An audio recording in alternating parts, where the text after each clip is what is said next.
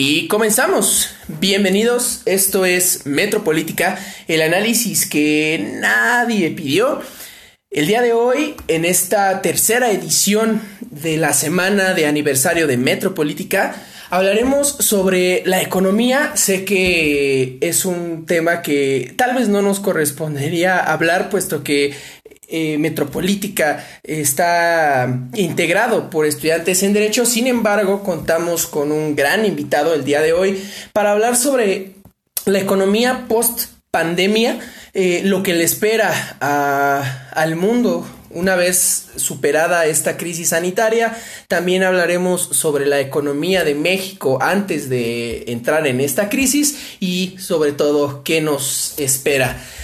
Los invitamos a quedarse con nosotros. Bienvenidos. Esto es Metropolítica.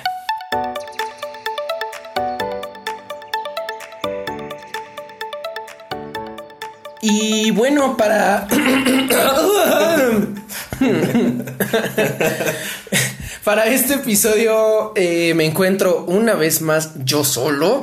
Eh, sin embargo, cuento con la compañía, la hermosa compañía de mi gran amigo Fausto Amador. Él es licenciado en Economía por la Universidad Autónoma Chapingo y actualmente estudia la maestría en Políticas Públicas. Sí, algo así. en el CIDE. Así que te doy una cálida bienvenida, Fausto. Ya nos habías acompañado una vez aquí. Creo que eres nuestro especialista en economía. Ya puedes ostentarte con ese cargo. Me, me gusta estar aquí de nuevo, Alan. Gracias voy por, por ese primer lugar en número de reproducciones. sí, dato curioso, el episodio donde participó Fausto con nosotros es nuestro tercer episodio con más eh, reproducciones, así que a batir ese récord. y si me invitas a una tercera, voy por el top. No, ya vas a acabar con este programa, ya mejor te lo regalo. Eh, Contamos también con la bonita compañía de Ron Matusalén, orgulloso patrocinador de Metropolítica. Ahí se van a escuchar nuestros vasos, así que una disculpa si de repente no sabemos qué estamos diciendo. Em, Fausto, me gustaría comenzar este episodio hablando sobre la, la situación de la economía mundial pasada la pandemia. Ya se fue. sí, mira, estoy como, estoy como Lolita Yala, eh, también orgullosa patrocinadora de Metropolítica. Phil Barrera. Eh, ya se fue. ya se fue. qué, qué horror, ¿no? Imagínate estar en un, en un programa en vivo.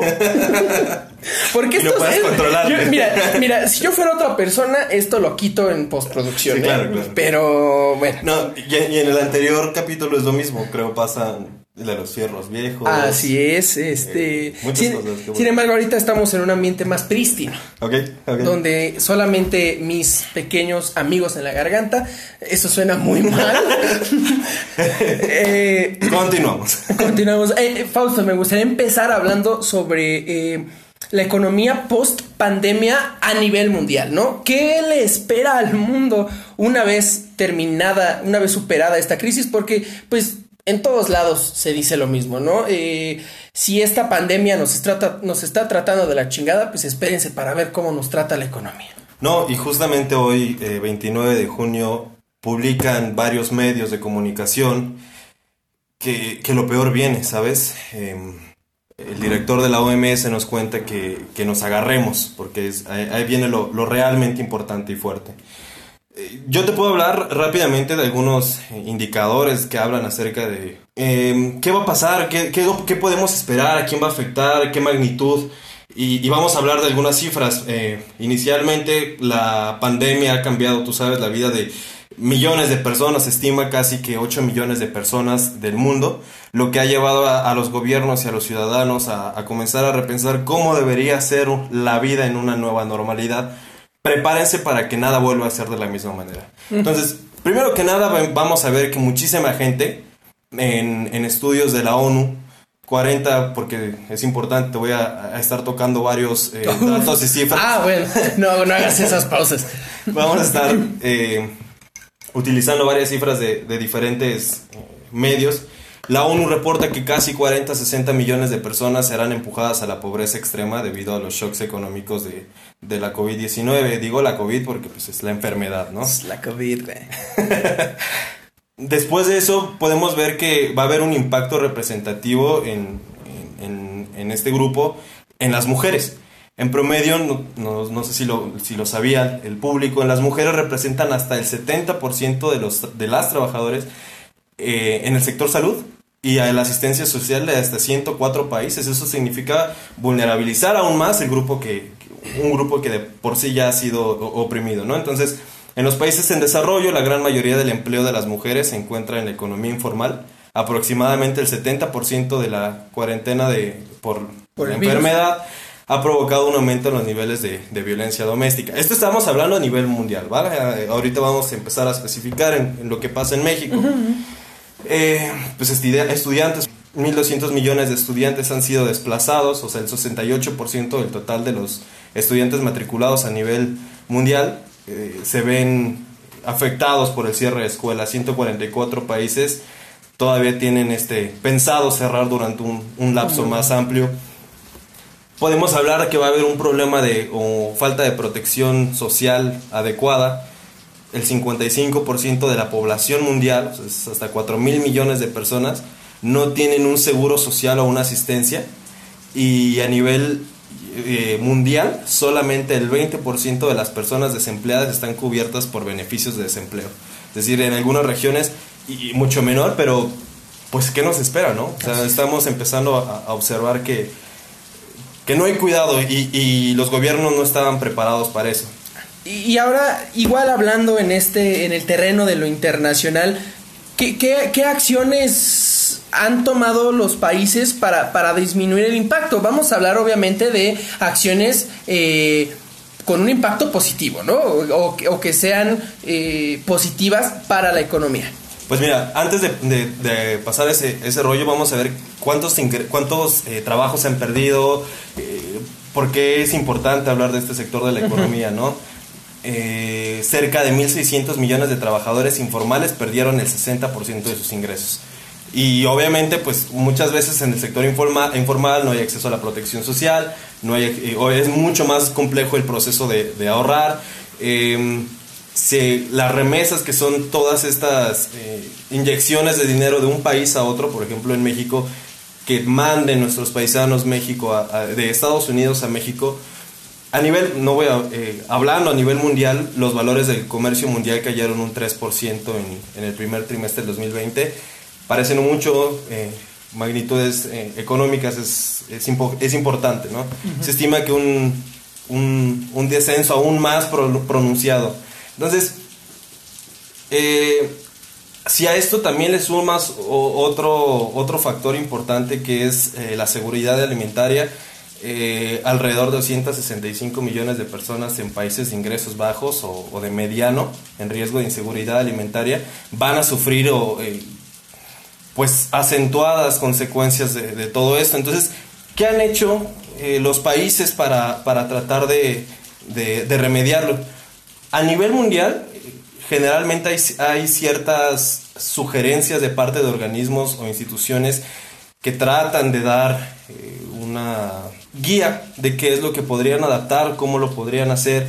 Eh, se dice que, o, o, lo que en general la Organización de las Naciones Unidas propone es que hayan dos etapas importantes en la, en la recuperación. Eh, perdón, tres etapas van a ser. Okay. Eh, la primera pues es lo equivalente a un coma inducido, es decir, que la economía global se paraliza para permitir que las zonas infectadas se logren recuperar y prevenir todo el organismo económico que se infecte.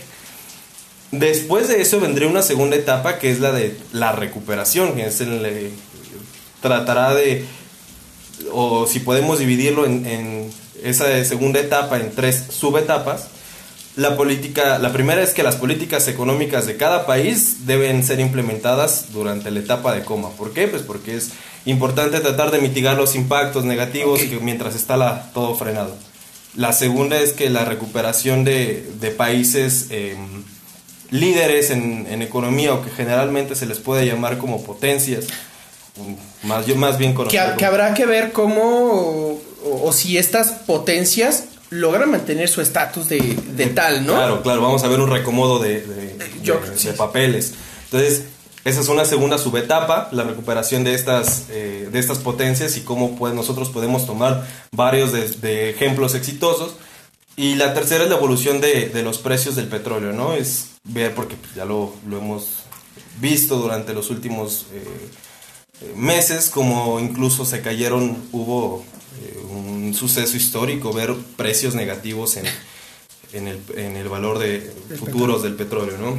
Entonces y si queremos agregar una cuarta, pues sería los acuerdos nacionales e internacionales entre cada, entre todos los países. Vamos a tener que hacer mancuerna y tratar de solucionar ese tipo de cosas. ¿no? Sí, solos eh, ningún país va a poder. No, no, no, no. yo creo que... Y me, me, parece que aquí es donde entra un poquito tal vez esta tan sonada reunión de nuestro presidente con, con Donald Trump, ¿no? Que, que, dicen que el principal tema pues va a ser eh, la negociación del TEMEC Vamos a ver si esto es cierto en primer lugar y si en segundo lugar, pues... Eh, dentro de estas negociaciones del TEMEC, pues existe una voluntad de ambos países, pues por apoyarse eh, durante la, reestructuración, la, recuperación de la economía. Eh, Faust, antes de, irnos a la, primera pausa y para terminar este análisis de la economía mundial post pandemia, pues me, me gustaría preguntarte ¿Será que después de, esta crisis sanitaria veremos una crisis profunda del capitalismo mundial? Sí, y, no después, yo creo que la estamos viendo eh, ya, ¿no? Eh, vámonos a ejemplos eh, tangibles, que es, uno se puede meter a su red social y empieza a, navegar y se encuentra con, simplemente en esta semana, varias empresas, ah, además de, deberíamos hacer uno, Alan. Además He visto muy buenos, ¿eh? Ah, o, sea, o sea, yo creo que de las pocas cosas buenas de la ha sido Metropolítico, obviamente. y TikTok. Ok, estoy de acuerdo, no, no me eh, fiel patrocinador de... También patrocinador de Metropolítica. Sí, pues eh, sí, ya la estamos viendo. ¿Qué, quería decirte? Que ahí vemos empresas que están declarándose en quiebra. Declararse en quiebra eh, generalmente puede ser un artificio empresarial para decir ya no podemos... ¿No me cobres impuestos? Y ya no estamos eh, como para soportar la carga o la magnitud de, de, trabajos pagados, remunerados. De nómina. Sí, entonces yo empresario mi, y mi, amigo, mi, grupo de amigos, de amigas empresarios. Nos declaramos en quiebra. Nos declaramos en quiebra, nos llevamos todavía ganancias y, y nos mantenemos, ¿no? Entonces se estima que la crisis económica por la enfermedad, por la COVID-19, sea la más intensa desde el final de la Segunda Guerra Mundial. Entonces no estamos hablando de cosas llanas, no estamos hablando de lo que un líder político podría decir como es un resfriado, es algo que ya pasó, es algo, no se preocupen, salgan a la calle, ¿no?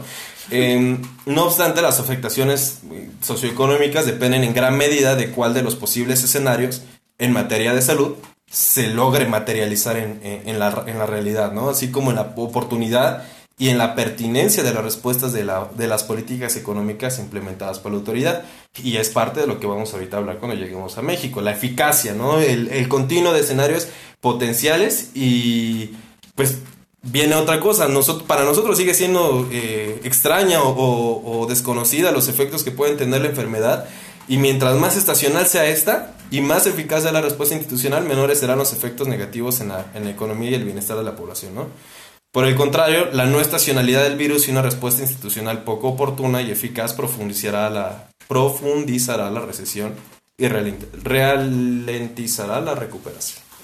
Yo creo importante mencionar algo y es que esta pandemia nos, nos abrió los ojos en mucho de, la, de las inequidades y desigualdades que, hacen, que, que existen per se en el capitalismo países que tienen altos grados de vulnerabilidad, países que no van a resentir de la misma manera las afectaciones, que su población se exige, que el, sector salud, el sector formal de la economía, el sector eh, de recubrirlo socialmente y de ver la preocupación. El capitalismo para Canadá, por ejemplo, va a reestructurarse, pero no les va a sacudir el piso como para países sudamericanos, ¿no? Entonces, a pesar de que pudiese mantenerse el, capitalismo en, como dices, tolerar y soportar, yo creo que es una oportunidad para replantearnos los sistemas en los que estamos eh, conduciéndonos, viviéndonos. Si queremos seguir sobre esa explotación desmedida y, y escalando sobre los países y las personas, ¿no? Muy bien, Faust. Eh, vamos a la primera pausa y regresaremos hablando ya sobre el caso específico de, México. Eh, cómo, estábamos antes de la pandemia? ¿Cómo estamos ahora? ¿Y cómo podemos estar eh, después de la pandemia? ¿Te parece bien? Sí, claro. Regresamos. ¿Bien? ¿Todo bien? Sí. ¿Sí tú? ¿Todo no, sí.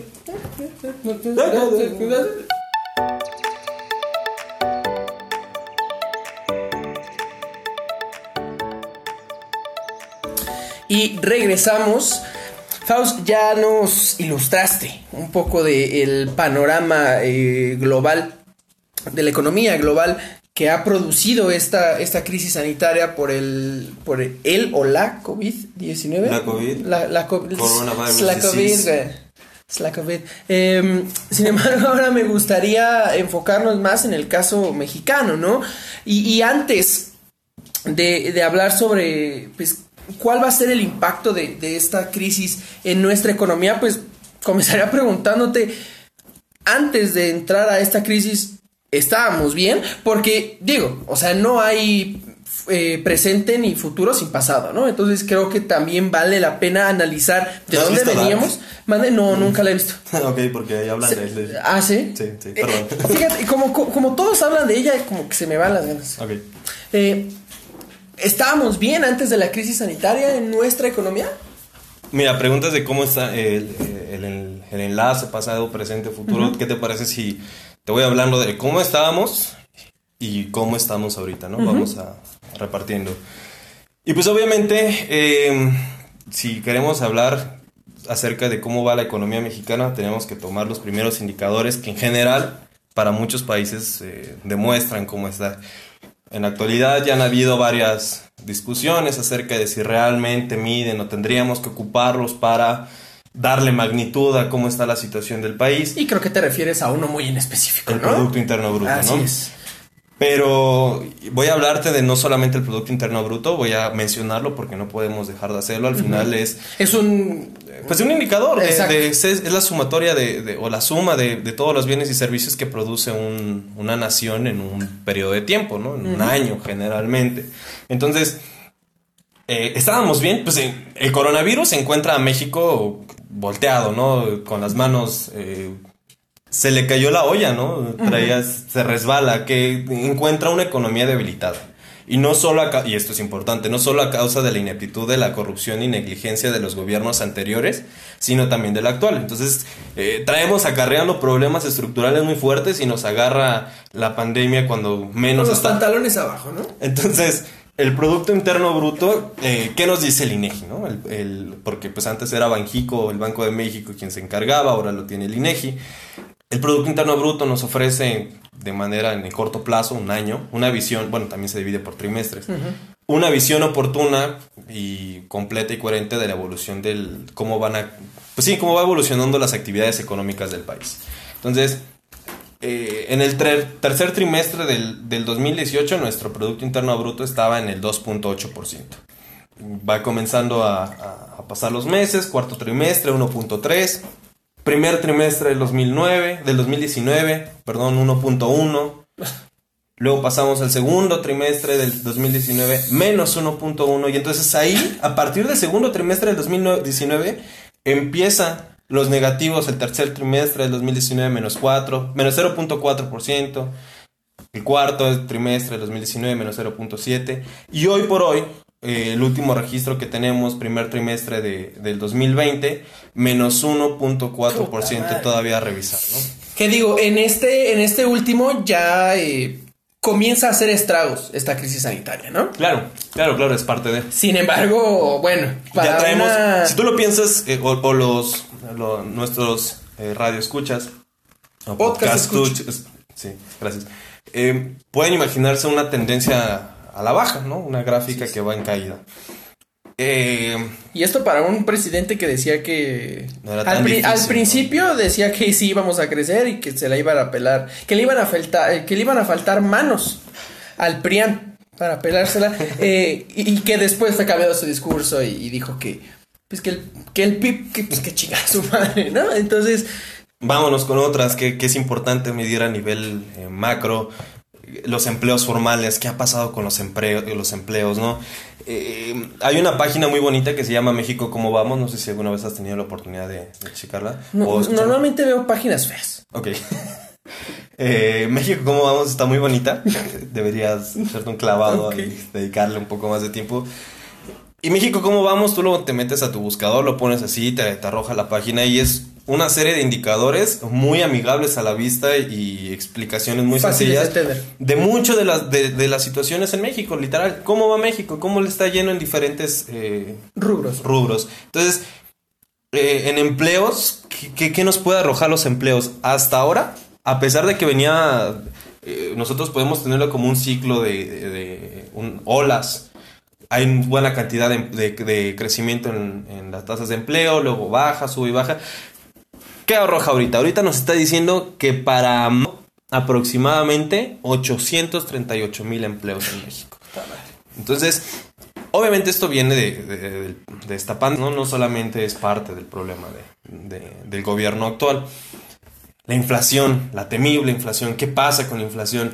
Se- ¿Nos sigue preocupando la inflación Sí, ahorita? yo- siempre nos va a, a preocupar. No, me, me refiero, me refiero a que habíamos, o sea, ya había pasado un buen rato sin que la inflación nos pegara, ¿no? Habíamos tenido buenos periodos con poca inflación. Sí, mira, eh, la última, el último registro fuerte de, anual de inflación era el 2017, un 6.7% de inflación, eso es bastante alto. Bastante alto en comparación de qué? La meta del Banco de México es establecer un límite de 3%, más o menos un punto porcentual. Entonces, 3% es lo idóneo. Eh, diciembre del 2017, 6.7. Diciembre del 2018, 5%. Junio del 2019, 4%. Último, eh, diciembre del 2019, 2.63. Junio, mm, de este junio 2020, 3.17. ¿Qué quiere decir? Estamos en lo, en lo adecuado. ¿Por qué es importante hablar de que sí nos sigue importando la inflación? Imagínate si nosotros tuviéramos una crisis económica y además estuviera eh, un proceso inflacionario en el que los... ¿Qué es la inflación? Por si sabes. Sí, sí, sí. Oye, Faust, Ya, pero ¿qué es la favor, inflación? sí. la inflación? Oye, oye, ah, mm, Faust. mm, Este, yo estudio, bueno. estudio artes, estudio comunicación. Yo no sé nada de la vida. ¿Qué es la inflación? Bueno, la, la inflación es, eh, es este periodo, o es este proceso más bien, de aumento de los precios de manera sostenida y prolongada. Es decir, los precios de los bienes y productos en un país empiezan a subir de precio y no solo es una subida y mañana bajaron o la siguiente semana, ¿no? Se mantienen y pues ca- causa estragos en, en la economía, pues porque obviamente bienes y servicios se encarecen, no hay empleo, imagínate que además no hay empleo y, y, pues, es una crisis terrible. No hay consumo y la economía no. No, no sé, no, es, No no, está el engranaje, no está ese engranaje, esa maquinaria. Ahora, si nos vamos a... Hay un índice mundial de competitividad que lo hace el, el International Institute for Management Development, o el IMD, y habla que agarra 63 países y empieza a, a buscar eh, varias em, características de un país. ¿Cómo nos pone en México? Hoy por hoy estamos en el lugar 53 de 63 países. Ojo, no nada más es problema de, este gobierno. Desde el 2017 traemos el 48, 2018 51, 2019 50 y bajamos al, al 53. Tenemos una tendencia pues bastante negativa, ¿no? Eh, viene algo importantísimo que, que tanto se ha sonado, la deuda pública, qué ha pasado con la deuda. Eh, yo lo voy, a, lo voy a mencionar ahorita cuando analicemos qué va a pasar después de, pero pues el primer trimestre del 2020, concretos, vamos, 11.3% aumentó de, eh, el nivel de deuda, ¿no?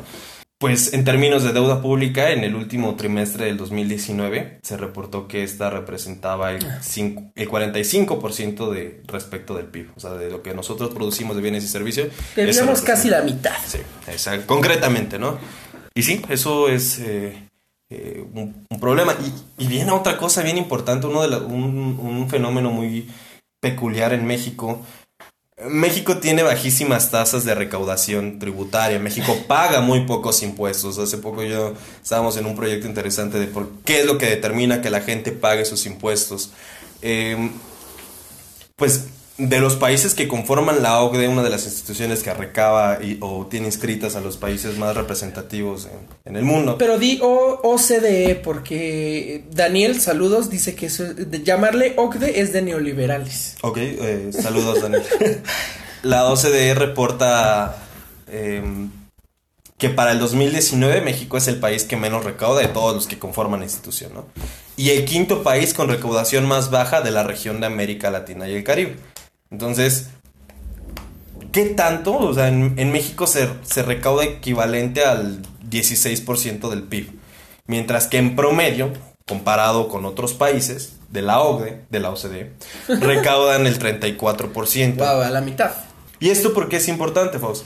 O sea, porque si de por sí dicha situación, o sea, no recaudar lo suficiente comprometía la ejecución de objetivos económicos o planes sociales o programas, así como la provisión de servicios públicos de calidad a la población, pues en un contexto de, pandemia como el que se vive, la falta de ingresos al gobierno limita la respuesta de las autoridades frente a esta desaceleración, económica. ¿Qué influye en, en, la recaudación en México? ¿Qué influye en general en los contribuyentes, las contribuyentes?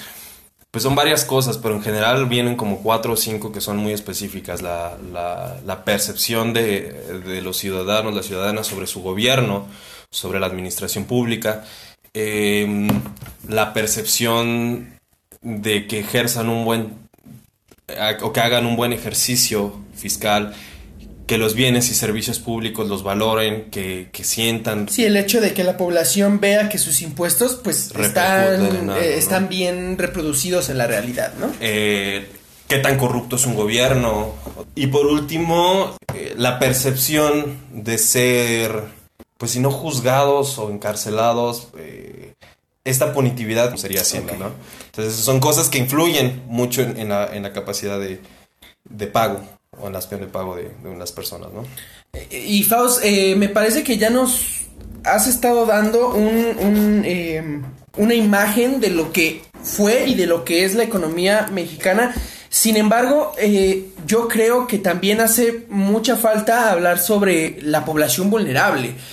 porque, digo, nosotros afortunadamente pues tenemos la ventaja de de, ser privilegiados en muchos sentidos, tal vez, y eso espero, la economía mm, eh, o, esta crisis económica no nos pegue tan fuerte a nosotros. Sin embargo, y desafortunadamente, hay una muy buena parte de la población mexicana que vaya que le va a pegar. Y aquí sí vamos a tomar un respiro porque vamos a entrar a un tema súper delicado. Que ¿Te, gustaría dejar este tema para el siguiente? No, no, no, yo digo nada más un respiro porque sí es una frustración personal. Eh, yo creo que espero no transmitirles esta misma frustración. Antes de, la llegada de, la pandemia en México, vamos a hablar de, del Coneval, el Consejo Nacional de Evaluación de la Política de Desarrollo Social. Saludos. La última vez me equivoqué en el, en el nombre. sí, sí, sí. Este. Pero mira, eso no influyó en el número de reproducciones. Si ahora lo dije bien. La gente, exactamente, la gente supo responder. Ok, gracias. Eh, antes de la llegada de la pandemia a México, según cifras de 2018 del Coneval, eh, casi 42% de la población mexicana se encontraba en situación de pobreza. 34%, casi 35% en situación de pobreza moderada y, 7.5% en situación de pobreza extrema.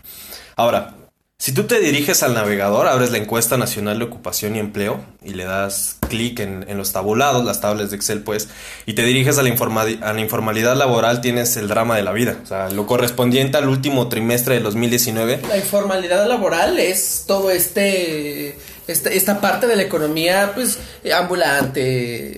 Sí, que no está, que no está registrada, que no tiene un RFC. Que no tiene seguridad social, ¿no? Y que por lo tanto no paga impuestos. Claro.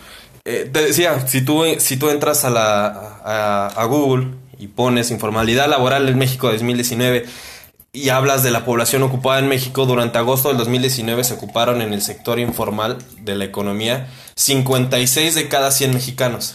Es decir, de toda la población que se puede que está ocupada en este momento, 56 de cada 100 mexicanos están en el sector informal. Entonces, bueno, con todo eso, ¿qué quiero decir? Este escenario coloca, coloca a más de la mitad de la población en una situación eh, doblemente de vulnerabilidad. ¿no? En primer, precaria, ¿no? En primer lugar, las personas en la, en la informalidad laboral están excluidas de las instituciones de seguridad social, que es lo que estábamos hablando, y de sus prestaciones. Por ejemplo, el pago de que te den una incapacidad por enfermedad en caso de que llegaras a contagiarse o del pago de una pensión a su familia en caso de la muerte. Y, lo importante, o, otra de las repercusiones, es que en segundo lugar las personas de la informalidad tienden a tener menos ingresos y, pues menos estables, obviamente también menos ahorros, y por lo mismo se encuentran mayor, mayores dificultades para cumplir con las medidas de aislamiento social y pues obviamente de suspensión de actividades, por lo cual tienen que seguir saliendo. Y es este tanto discurso que ha habido en, redes sociales sobre punitizar o, o ser punitivos con esa gente que no que sigue trabajando, ¿no? Que sigue ocupando el metro, que sigue movilizándose en la ciudad. Ya, ya, ya, yo creo que sí tenemos que hablar de eso porque es un tema muy importante. O sea, hablando de. Digo, yo creo que ahorita los dos temas más importantes de este episodio, pues son eh, eh, pandemia y economía, ¿no? Se tiene que hablar de eso.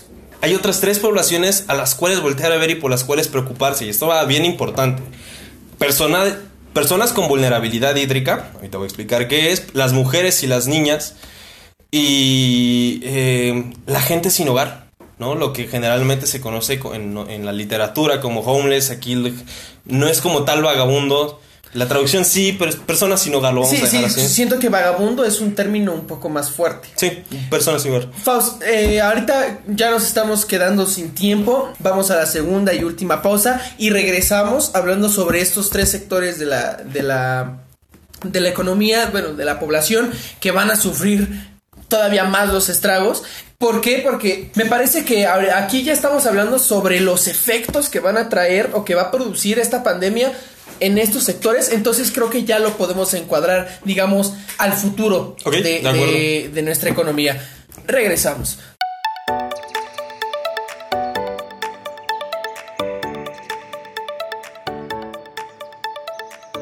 Y regresamos eh, ahorita en la pausa porque ustedes no lo saben, eh, pero nos tomamos un, buen descanso entre un segmento y otro eh, y llegamos a la conclusión de que el tema de la vulnerabilidad y la pandemia en eh, los efectos que van a causar, que va a causar esta, esta pandemia, esta crisis sanitaria en los en varios sectores vulnerables de, de nuestra población, creemos que va a ser un tema muy grande, muy importante que se debe de abordar con, con precisión y, llegamos a la conclusión de que sería mejor eh, abordar este, este tema en un episodio aparte. Así que este, esta participación, esta bonita participación de mi amigo Fausto eh, va a tener dos partes.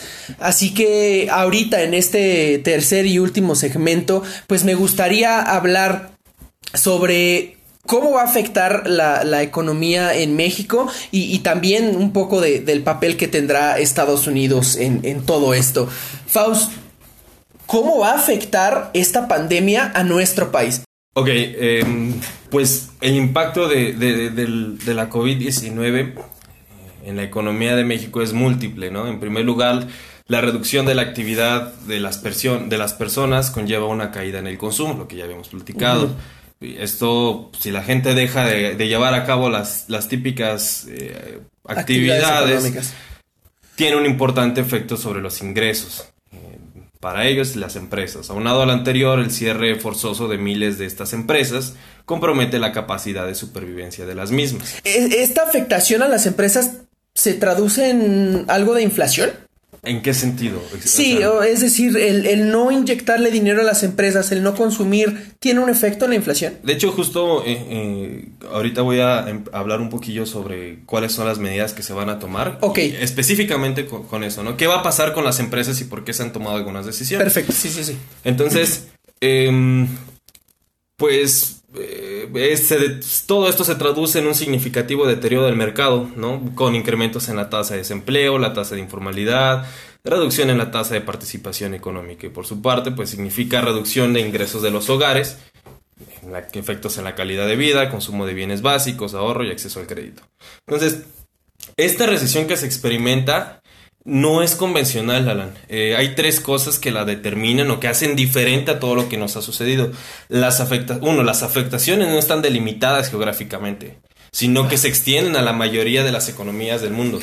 Eh, dos, la duración del fenómeno es incierta y en consecuencia, pues los costos sociales y económicos asociados pues son igualmente inciertos, ¿no? No sabemos, pues tenemos poca información aún sobre la, enfermedad. Tres, la potencial pérdida de capital humano con, con efectos a largo plazo. Y esto es otra vez muy relevante. Mira, se ha, se ha dicho siempre que si a Estados Unidos le da gripa, a México le da pulmonía, lo cual es una analogía bastante eh, correcta para la situación que estamos viviendo ahorita, la pandemia que estamos viviendo ahorita, ¿no? Si a Estados Unidos le da gripa, a nosotros da COVID-19, ¿no? Eh, eh, y esto, pues, ¿cómo, ¿cómo se traduce? Pues en cuál es el papel de Estados Unidos en nuestra crisis y en la futura recuperación. Pues ya lo mencionaste, ¿no? Tanto eh, la profundidad de la, economía mexicana se encuentran eh, indexadas, unidas, eh, en gran medida al desempeño de la economía de Estados Unidos, ¿no? Entonces, la economía mexicana sigue ciclos económicos de Estados Unidos, lo cual no es sorprendente cuando era uno, que el 82% de las exportaciones nacionales del 2019 se dirigieron a, este país. ¿En serio? Y lo dice el INEGI, no, no lo digo yo, no te lo voy a inventar. Y, luego viene datos de Banco de México, las, las remesas, otra vez, ese... El dinero que entra a nuestro país de otros países. Enviadas desde Estados Unidos en 2019 representaron alrededor del 5% del Producto Interno Bruto, ¿no? Entonces, eh, un aspecto adicional a considerar es la propia recesión de Estados Unidos por dos razones. En primer lugar, la, enfermedad, la COVID-19, ha incidido negativamente en los niveles de consumo de los cigarros norteamericanos, como en todos lados teniendo afectaciones de gran medida, de gran magnitud en las exportaciones de México, ¿no? Dada la, intensa relación comercial entre ambos países. Y en segundo lugar, pues es, se puede ver, se puede, es previsible una caída en los ingresos de los hogares mexicanos como consecuencia de estas contracciones en el flujo de las remesas. Entonces, si bien en marzo de este año se registró el máximo histórico de remesas y un incremento del 18%, respecto al primer trimestre del 2019. En abril del 2020 se observó una caída de alrededor del 28.6%, entonces eh, casi 3% de, respecto del mismo mes en 2019. Eso, eso te habla de cómo está la situación económica en Estados Unidos. Claro, claro, claro, como eh, el consumo, eh, la relación, la dinámica social que, se va a tomar, ¿no? Entonces, sí, eso es parte de lo que tenemos que voltar nosotros a observar, qué es lo que, van a hacer. Y como te lo comenté, son medidas que, nosotros tenemos que estar pendientes, observar si es que existen casos exitosos. De, porque pues también tuviste Estados Unidos, de repente hubo un momento en el que se convirtió en el epicentro del, de, de, la Así es, sí, sí, sí. Y que, y que poco a poco han, han ido saliendo. Es, parece ser que Estados Unidos poco a poco se va recuperando de esta pandemia y ojalá lo hagan porque me parece que si, Estados Unidos juega un papel determinante en cómo nos pega la crisis, va a jugar un papel más determinante en cómo podemos eh, superar esta crisis. Eh, ahora, Faust, eh, me gustaría hablar pues sobre las acciones que se han tomado en, en, nuestro país, cómo ha sido el, el, accionar de, de, nuestra, de nuestra cuarta transformación ante, ante esta pandemia, ¿no? ¿Cómo ha sido la actuación de, del secretario Herrera? Pues mira, eh, hay dos principales áreas en las que el gobierno ha tomado o puede tomar decisiones relevantes en esta pandemia. Es la economía y el salud. Punto. Eh, la más inmediata de las decisiones que tomó el gobierno fue el cierre del país con prontitud, ¿no? Empezamos a ver eh, situaciones, los primeros casos, se cierra. Entonces, eh, yo te voy a... Criticado por muchas personas. Yo te voy a contar hechos y proyecciones y la decisión la tomas tú y el público con su criterio, ¿no? A inicios de mayo del, de, sí, de este año, a inicios de mayo, el, grupo PADESI, PADSI, hizo públicas algunas de sus, de sus estimaciones. ¿Quién es el grupo PADESI? Bueno, PADESI es un grupo multidisciplinario de varios profesionales de, que, que nace en el CIDE Región Centro, donde yo estudio, allá en Aguascalientes. Y lo encabeza mi profesor de estadística de primer semestre, Fernando, el doctor Fernando Alaride Escudero, ¿no? A quien mandamos un caluroso saludo. El CIDE también, orgulloso patrocinador. Qué bueno, ojalá que sí. ¿Sabes qué? Me voy a quedar sin patrocinadores en este pinche programa. Nadie va a querer inventar una verga este, por andarme inventando patrocinadores. O consigues muchos. O consigo muchos. Eh, pues traen un proyecto bien interesante que ha generado proyecciones sobre la pandemia para la Ciudad de México con los datos disponibles hasta el momento. Con el modelo SC Cosmo, que es un proyecto que traen entre la Universidad de Stanford y el CIDE. Entonces, SC Cosmo, Stanford, CIDE, Coronavirus Simulation Model. Y pues bueno, hay que hablar sobre los supuestos detrás. En, han habido algunas entrevistas de parte con mi profesor y, me penalizaría si no hablo de estos supuestos y, lo cito de manera adecuada, ¿no? Si nada cambia a partir de los últimos datos que, que utilizamos para hacer las proyecciones del 29 de abril, nosotros tendríamos un pico de contagios por la tercera semana de junio, si el distanciamiento social continúa como ha sido del 29 de marzo al 29 de abril. Las conclusiones pueden variar si el gobierno levanta el confinamiento, así como si varía el número de pruebas, ya que los análisis realizados, insiste mi profesor, son de muestras de comportamiento de distanciamiento social que abarca del 29 de marzo otra vez al 29 de abril. Entonces, ¿qué dice el modelo Cosmos? No? Em, eh, hay cuatro posibles escenarios que, ¿por qué, es, ¿por qué te lo estoy mencionando lo del modelo? Porque es acerca de la toma de decisiones, si, si se hizo bien o no se cerró el país a tiempo. Eh, si no hubiera habido esta intervención, lo vamos a, llamar eh, contrafactual un grupo que no, en el que no hay un tratamiento. Si no se hubiera existido, de no, en caso de no haber implementado la intervención de distanciamiento social el 23 de marzo del 2020, el pico de la curva epidemiológica habría sucedido el 6 de mayo. Ese día, el 6 de mayo, habrían habido 33 mil casos nuevos confirmados y el número total de casos confirmados acumulados al final de la proyección hubieran sido 692 mil. Eh, superando, a la situación de Brasil, que, fue increíblemente eh, pavorosa. Si no hubiera habido una intervención el 23 de marzo. Primer escenario, hay una intervención y se cierra el 31 de mayo. Para el escenario en el que el, distanciamiento social termine el primero de mayo, el pico de la curva epidemiológica sucedería el 21 de junio, con 28.757 casos. Si lo notaste comparado al anterior, 33.000, 28.000. Y el número total de casos confirmados acumulados al final serían 680.000, es decir, 12.000 vidas eh, que no hubieran sido... Eh, infectadas, eh, no hubieran sido contagiadas. la intervención hasta el 30 de junio o sea, otra vez, intervención cerramos el 23 de marzo y continuamos hasta el 30 de junio. Para el escenario en el que el distanciamiento social termina ese día, el pico de la curva epidemiológica sucedería el 17 de julio, con 14.800 casos nuevos ese día nada más. Drástico, la mitad. la mitad. Y el total acumulado serían 626 mil. De 680 mil el anterior a 626 mil. Y por último, último caso. Para el escenario en el que el distanciamiento social termina el 31 de marzo, eh, eh, el pico de la curva epidemiológica sucedería el 27 de junio, con 6.000 casos nuevos. El 31 de agosto. Sí, 31 de agosto. Otra vez, bajo supuestos bien claros, ¿no? Y confirmados acumulados al final serían 380 mil. Ahí vemos una verdadera diferencia. Claro. O sea, si, si, si el confinamiento, esta, esta bonita frase de quédate en tu pendeja puta casa, termine el 31 de agosto, tendríamos una reducción muy importante. Claro, claro. Y con las estimaciones, comparando con las Y con los supuestos, ¿no? Que se cumplan.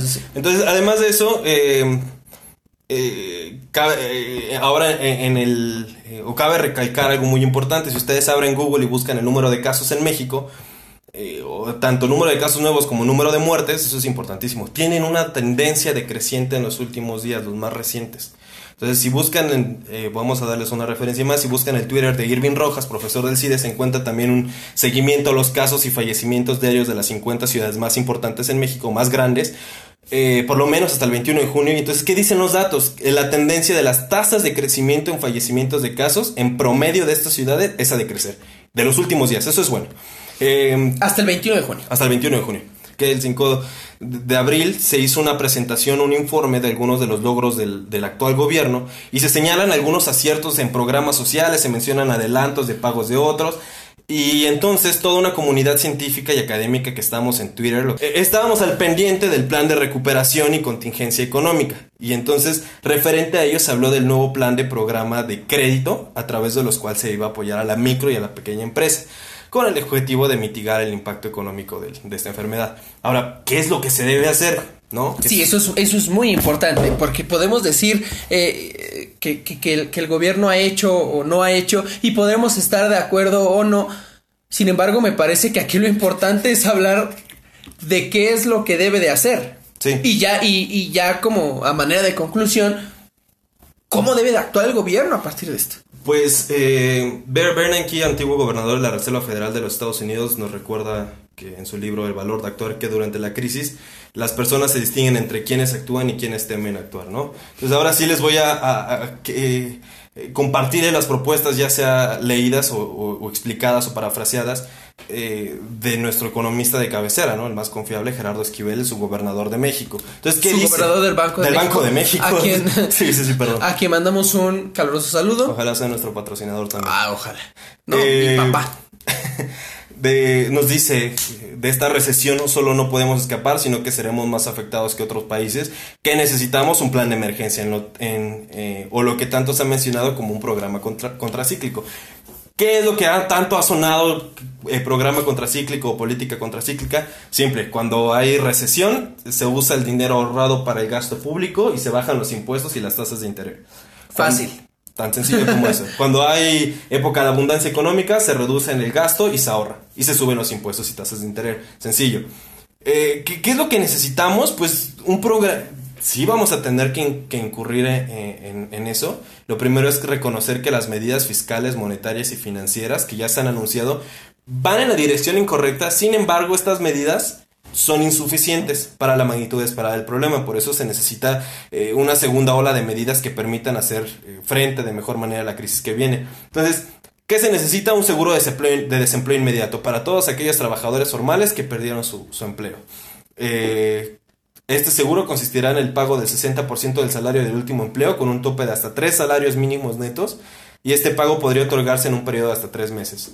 Un programa de protección de ingresos para los trabajadores formales que no sean despedidos, pero que acepten una reducción salarial transitoria de común de acuerdo con su empleador. Eh, para las micro y pequeñas y medianas empresas por o reducir el salario de sus trabajadores, se les puede otorgar un diferimiento o un retraso en el pago de sus contribuciones a la seguridad social de hasta por cuatro meses. Para aquellas pequeñas empresas, pequeñas y medianas empresas del sector especialmente afectados por la contingencia sanitaria, se debería diseñar un programa especial para el apoyo para el pago de rentas u otros gastos fijos. Y cinco, para el, el caso de los trabajadores informales que pierdan ya sea el empleo o sus ingresos por la contingencia sanitaria, debería existir la posibilidad de que optaran por acceder a uno de los créditos anunciados del gobierno o se incorporaran a un programa emergente que le otorgaría a un salario mínimo. Oye, pero no estamos locos con todas estas. Sí, sí, porque ahorita, digo, hemos hablado mucho sobre la situación económica de México. ¿El, el horno está para bollos? Pues existe, eh, y justo lo dice el, subgobernador, existe un criterio de debate sobre si el gobierno mexicano debería endeudarse o no, y, para hacer frente a la crisis. Eh, en la opinión de él, este es un debate inútil y sobre todo inequívoco. La deuda pública, medida como el porcentaje del Producto Interno Bruto, va a aumentar de la manera irremediable como el resultado de la crisis. ¿Por qué? Porque el aumento del tipo de cambio va a, va a repercutir y por la caída del denominador del Producto Interno Bruto. Y esto independientemente de la opinión pública, ¿eh? Porque, Claro. porque se ha dicho muchísimo sobre este endeudamiento, que si se debe o no endeudar el país, güey, no es que se deba o no, no es que lo quieras o no, se va a hacer. Y, el- y el al menos la deuda va a aumentar. Entonces el, el subgobernador dice otra vez, desde su postura, no como subgobernador del Banco de México, en vez de preguntarnos si deberíamos endeudarnos o no, lo que tendríamos que plantearnos es que deberíamos estar haciéndolo para enfrentar de la mejor manera. Entonces estas medidas, sumadas al programa de créditos anunciados del gobierno, cubrirían un sector muy importante de la población que se vería afectada por la pandemia y por las acciones orientadas a su control. Y una, una estimación simple de los costos de estas medidas adicionales, de la segunda, lo que acabo de mencionar, sugiere que podrían fluctuar entre el punto 8 y el 1.2 del PIB. Jala, jala, el horno sí está, jala. Entonces, este costo es perfectamente asequible Wow. para un país como el nuestro y no aumentaría significativamente la deuda y se convertiría en una carga insostenible para el futuro, ¿no? Sí se puede. Sus costos estarían acotados y los beneficios estarían claramente definidos, no sería un rescate a empresas inviables ni se trataría de un despilfarro de recursos. Entonces, pues, punto, ¿no? Eso es lo que yo... Mira, pues creo que también me gustaría hacer énfasis en los programas sociales, que ahí sí, mis respetos, el, el gobierno los ha mantenido, los ha respetado, eh, gracias por su beca. Em, ¿Comiste? sí, hoy sí comí, hoy Qué sí comí. Em, decíamos, decíamos hace rato que, que cago donde como, ¿no?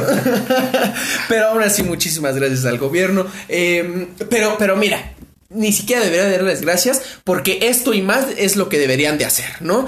Es lo que deberían de hacer porque pueden hacerlo y porque ahorita te preguntaba, ¿el horno está para bollos? Yo creo que sí está para estos bollos, pero no está para eh, tratar de salvar a Pemex, no está para Dos Bocas, no está para Santa Lucía, no está para el tren Maya.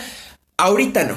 Eh, Faust, eh, vamos a terminar hasta aquí este episodio sobre la economía. Se hizo se, hizo, se, nos, se me hizo larga. Eh, vamos a dejar hasta aquí este episodio y nos quedamos aquí juntos para abordar el, otro tema sobre de, nuestra población ante esta pandemia. Te agradezco mucho. No es un adiós, sino un en cinco minutos. Gracias, Alan. Saludos a todos y. Eh, muchas gracias por escucharnos. Les recordamos que, mira, este episodio sale el primero de julio, nuestro cumpleaños. Ah, qué nuestro cumpleaños, también el cumpleaños de la cuarta transformación, bueno, de que ganó la selección eh, muchas gracias por estar con nosotros. Nos escuchamos en un ratito más. Gracias. Esto fue Metropolítica. Hasta, luego.